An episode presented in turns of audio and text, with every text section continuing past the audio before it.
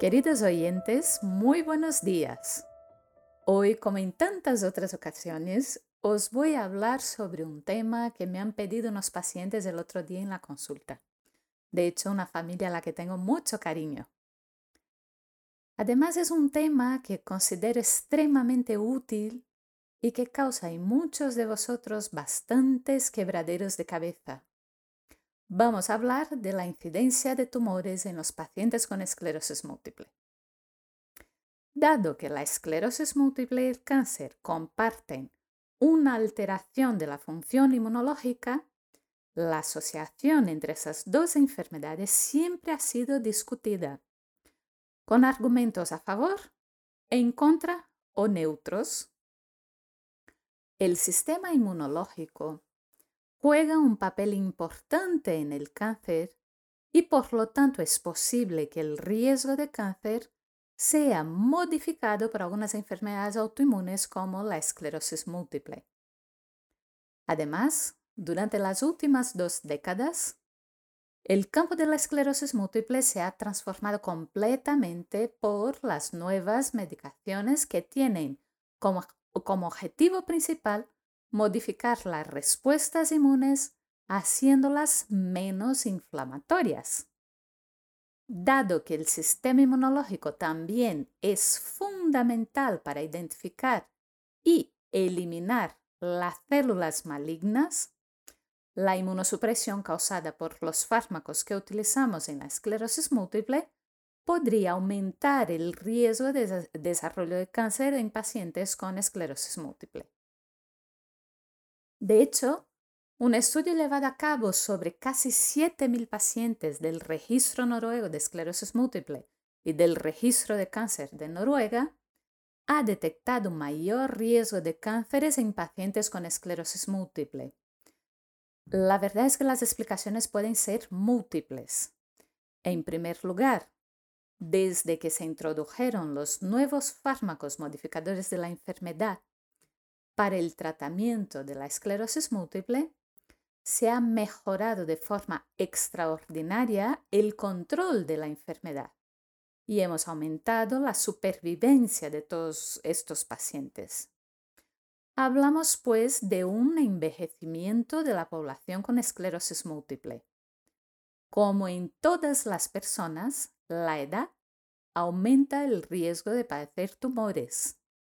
De hecho, los diagnósticos de cáncer se observaron con mayor frecuencia entre aquellos pacientes con esclerosis múltiple mayores de 60 años.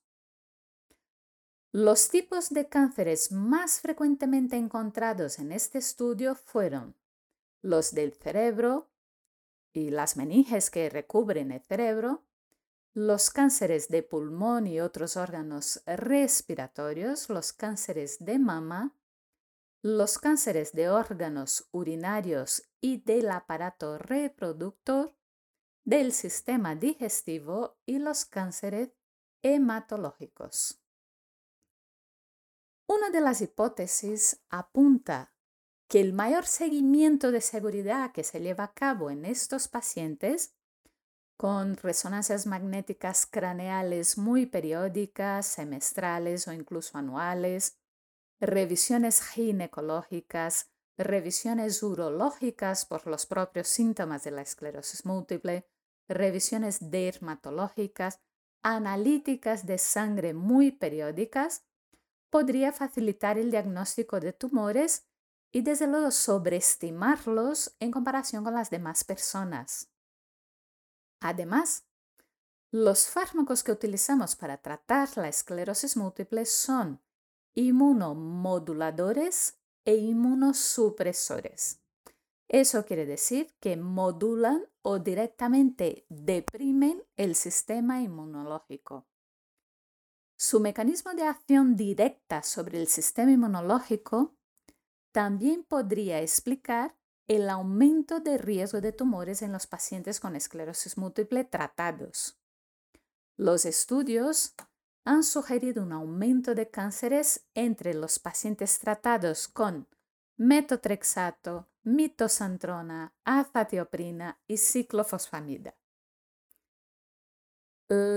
Estos son fármacos inmunosupresores más antiguos que en la actualidad se utilizan muy poco. Las terapias como cladribina, fingolimod, natalizumab, ocrelizumab, dimetilfumarato, teriflunomida o alentuzumab, que son las terapias más modernas, se acompañan de advertencias contra el riesgo potencial de cáncer debido a sus efectos sobre el sistema inmunológico y recomiendan un plan de gestión de riesgos para la monitorización del cáncer. Los tratamientos con interferones y acetato de glatirámero han demostrado algo más de seguridad con un ligero aumento de la incidencia de cánceres de mama y de piel, pero que no alcanzan la significación estadística. Curiosamente, el mecanismo de acción de algunos de estos fármacos también se ha postulado que puede ser beneficioso para el tratamiento de algunos tumores. Natalizumab, fingolimod, cladribina, rituximab, ocrelizumab, teriflunomida, alentuzumab, dimetilfumarato han sido utilizados o probados en el tratamiento de muchos tipos de tumores. Por lo tanto, y como este es un tema que sigue generando mucha controversia, es fundamental tratar de evitar otros factores relacionados con la aparición de los tumores, como puede ser el tabaco, la polución o el abuso del alcohol. También es importante atender a las revisiones de cribado de tumores, por ejemplo, con ginecología, dermatología, urología, etc., que le prescribirá su neurólogo. Por hoy, eso es todo. Espero que este episodio haya sido esclarecedor para muchos de vosotros. Ha sido un placer compartir una mañana más con todos vosotros. Hasta la próxima semana.